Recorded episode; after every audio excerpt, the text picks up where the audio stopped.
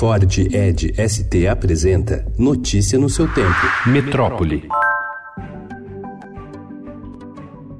O ministro da Educação, Abraham Weintraub, vai estimular as universidades federais a usarem o regime CLT, que é de carteira assinada, para contratar professores e técnicos. Pela proposta, os contratos serão intermediados por OS, organizações sociais, que são entidades privadas que prestam serviços no setor e não precisam seguir a lei de licitações e concursos. Em entrevista ao Estadão, ele ressalta que a prática de contratar sem concurso será exigência para a entrada das universidades no Futurice, projeto do governo de captar recursos privados.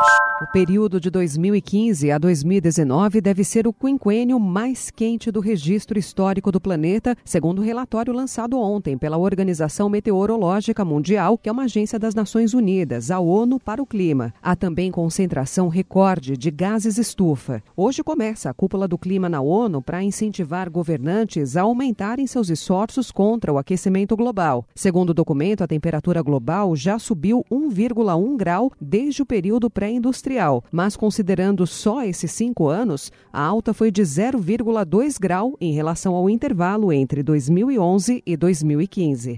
A morte de uma menina de 8 anos durante a ação da PM no Rio anteontem levou a um embate entre o presidente da Câmara, Rodrigo Maia, e o ministro da Justiça, Sérgio Moro, sobre o pacote anticrime, que prevê punição mais branda a policiais que cometerem excessos no combate ao crime. Também é alvo de críticas à política de segurança da gestão Wilson Witzel, que só se manifestou sobre o caso por meio de nota do governo. A Agatha Félix foi enterrada ontem sob comoção e protesto. Notícia no seu tempo. É um oferecimento de Ford Edge ST, o SUV que coloca performance na sua rotina até na hora de você se informar.